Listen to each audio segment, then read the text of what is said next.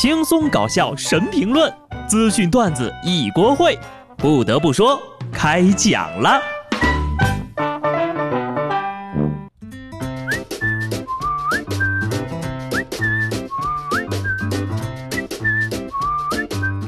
Hello，听众朋友们，大家好，这里是有趣的。不得不说，我是机智的小布。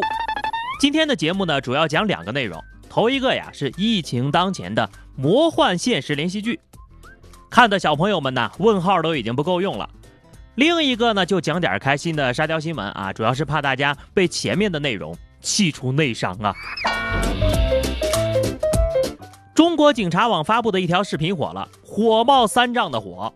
视频当中呀。两位特警正在和一名隔离区的女子因为喝水的事情进行交涉，特警就问她：“刚才是要冲卡闯出去吗？”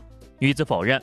之后，特警对她进行口头警告：“这不是宾馆，这里是隔离区。”话音未落就被女子打断：“隔离区也要保障人权吧？我要活着！我已经三天没有喝水了。”事实是，宾馆提供了食物和开水。但是这女的呀，嫌水里有一股味道，都是杂质，要求喝矿泉水，还说不满足她的要求的防疫工作人员一点都不配合。首先，在隔离区需要配合防疫工作的是你，而不是他们。另外，你面对的是特警，而不是迁就你任性的亲爹亲妈。别跟个巨婴一样无理取闹。一线的防疫人员为了少上厕所，一整天水都不敢喝。你说你啊，不是公主的命，却得了公主的病，这是在隔离，不是在消遣。不得不说呀，有些人的毛病就是惯出来的。你给他矿泉水吧，他想喝咖啡；你给他喝咖啡吧，他还想喝手磨咖啡。好的东西怎么也是不够的，有规矩就要遵守，因为一个人破了例，岂不是乱了套？哪儿水甜呐，你就回哪儿去啊！这是战场，战场上是没有矿泉水的，也不欢迎这种人。某些啊，这几天从外国回来的人，回都回了，就不要挑三拣四了。现在是啥情况？不清楚吗？近日呀，意大利归国华人质问机场工作人员的视频也火了。该男子乘坐的航班到达机场的时候呢，已经是深夜了。因为等待防疫检查的人员比较多，机场划分了指定区域，安排归国的华人们。他就认为呀，等候区域的条件简陋，质问机场的工作人员：“我从欧洲回来的，就这待遇？你还想要啥待遇？给你安排两排人，手捧菊花啊，嘴吹唢呐，中间呢再来俩人捧着你的高清无码黑白照片，给你开个道。别说你是从意大利回来的，你就是从火星回来的，也这待遇，就这待遇，受不了呀，赶紧回去。”顺便呢，跟大家科普一下，华侨、华人、华裔啊之间有什么区别？华侨呢，就是中国籍，旅居国外；华人呢，非中国籍，但认同自己是炎黄子孙，认同中国文化；华裔就是非中国籍，完全西化了啊。下面要说的呢，这位华人小朋友的火气也是无处安放了呀。一位澳大利亚籍华人女子返京之后呀，不按规定居家隔离，外出跑步还不戴口罩。面对社区防疫人员的劝说，他不但不听劝告，还大喊：“救命呀！骚扰啊！”随后呢，民警赶到，对其发出了警告，必须按规定啊居家隔离十四天，不允许外出。目前，该涉事女子已因为违反隔离规定，被他的公司给辞退了。你要搞清楚自己回国的真正目的是什么，是避难来了，还是添乱了？这么喜欢跑步，你就回到澳洲啊，陪那个袋鼠跑去呗。来我们中国跑个毛呀！国家拿着钱顶，医生拿着命上，你在这里拽什么呀？啊！建议啊，派个村长看着他，服服帖帖的，敢出来就大骂一通。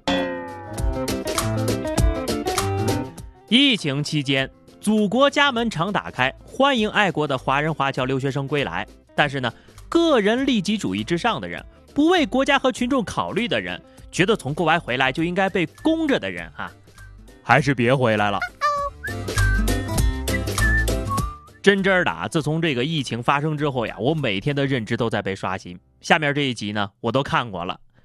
韩国庆尚北道的市民呢，担心这个纸币沾染了新冠病毒，一时兴起呢，就用微波炉给纸币消毒，结果呢就糊了啊！就赶紧呢着急忙慌的把这个现金取出来呀，往银行去求助。最终呢，原本的一百八十万韩元，也就是人民币一万多吧，啊，这只兑回了九十五万韩元，相当于损失了一半啊。原版的是中国大妈，这是韩国的续集啊，唯一的区别就是纸币的颜色从红的变成绿的了。看来呀，人类的本质不光是复读机，还是复印机呀。同一个世界，同一个微波炉，你说你们抄作业也就抄吧，啊，错误答案都不敢放过呀。下一集该美元了吧？在全世界沙雕新闻互通之后呀，已经很难保证每一个沙雕的独特性了啊！自投罗网了解一下。微博博主西声月发布了一条视频，说是这个车站一位乘客呀，在广场候车的时候呢，手机被盗了，他就立刻反映给了执勤的民警。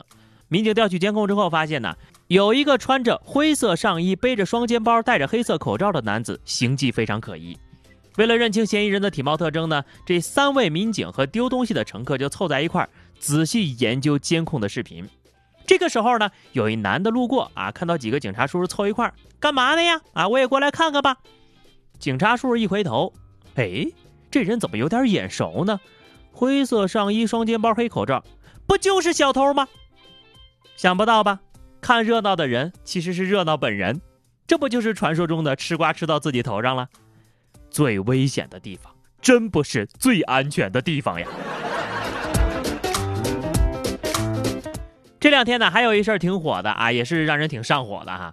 广东东莞一男子骑着电动车载着五名女子，不少市民表示自己在不同的地点看见过他们。遇到这种事情不要慌啊，先拿个手机拍个视频再说。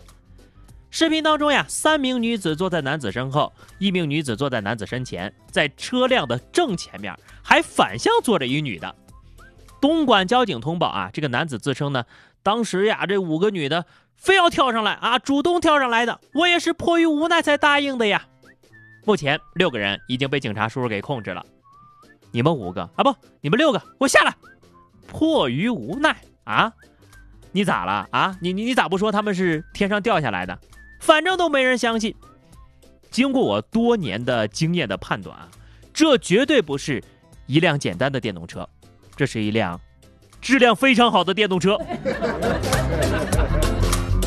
为什么刚刚说这个视频也让人上火呢？哈，我真是苦思冥想了一整晚，我都不知道自己比他到底差在哪儿。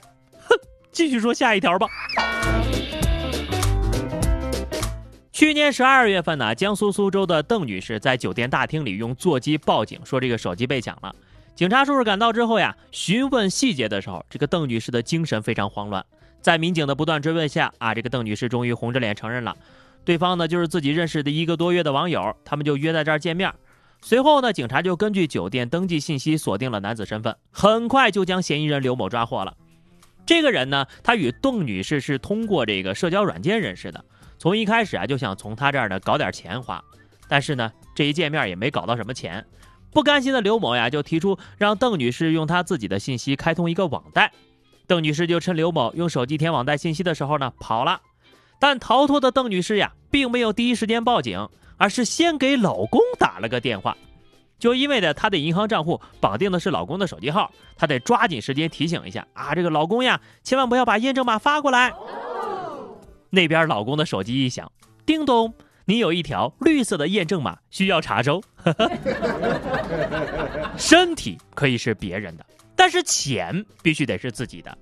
你们也别说什么不相信爱情，是吧？你看看，约归约，真遇到大事了呀，想起来的还得是老公呀。毕竟这网贷的钱不得让老公给还呢。友情提示各位啊，遇到这样的另一半呢，赶紧离了吧啊！记得提前去民政局预约，特殊时期呢，避免人流高峰。好了，那么以上就是本期节目的全部内容。如果你喜欢小布的声音呢，欢迎把本专辑分享给身边的人。下期不得不说，我们不见不散吧，拜拜。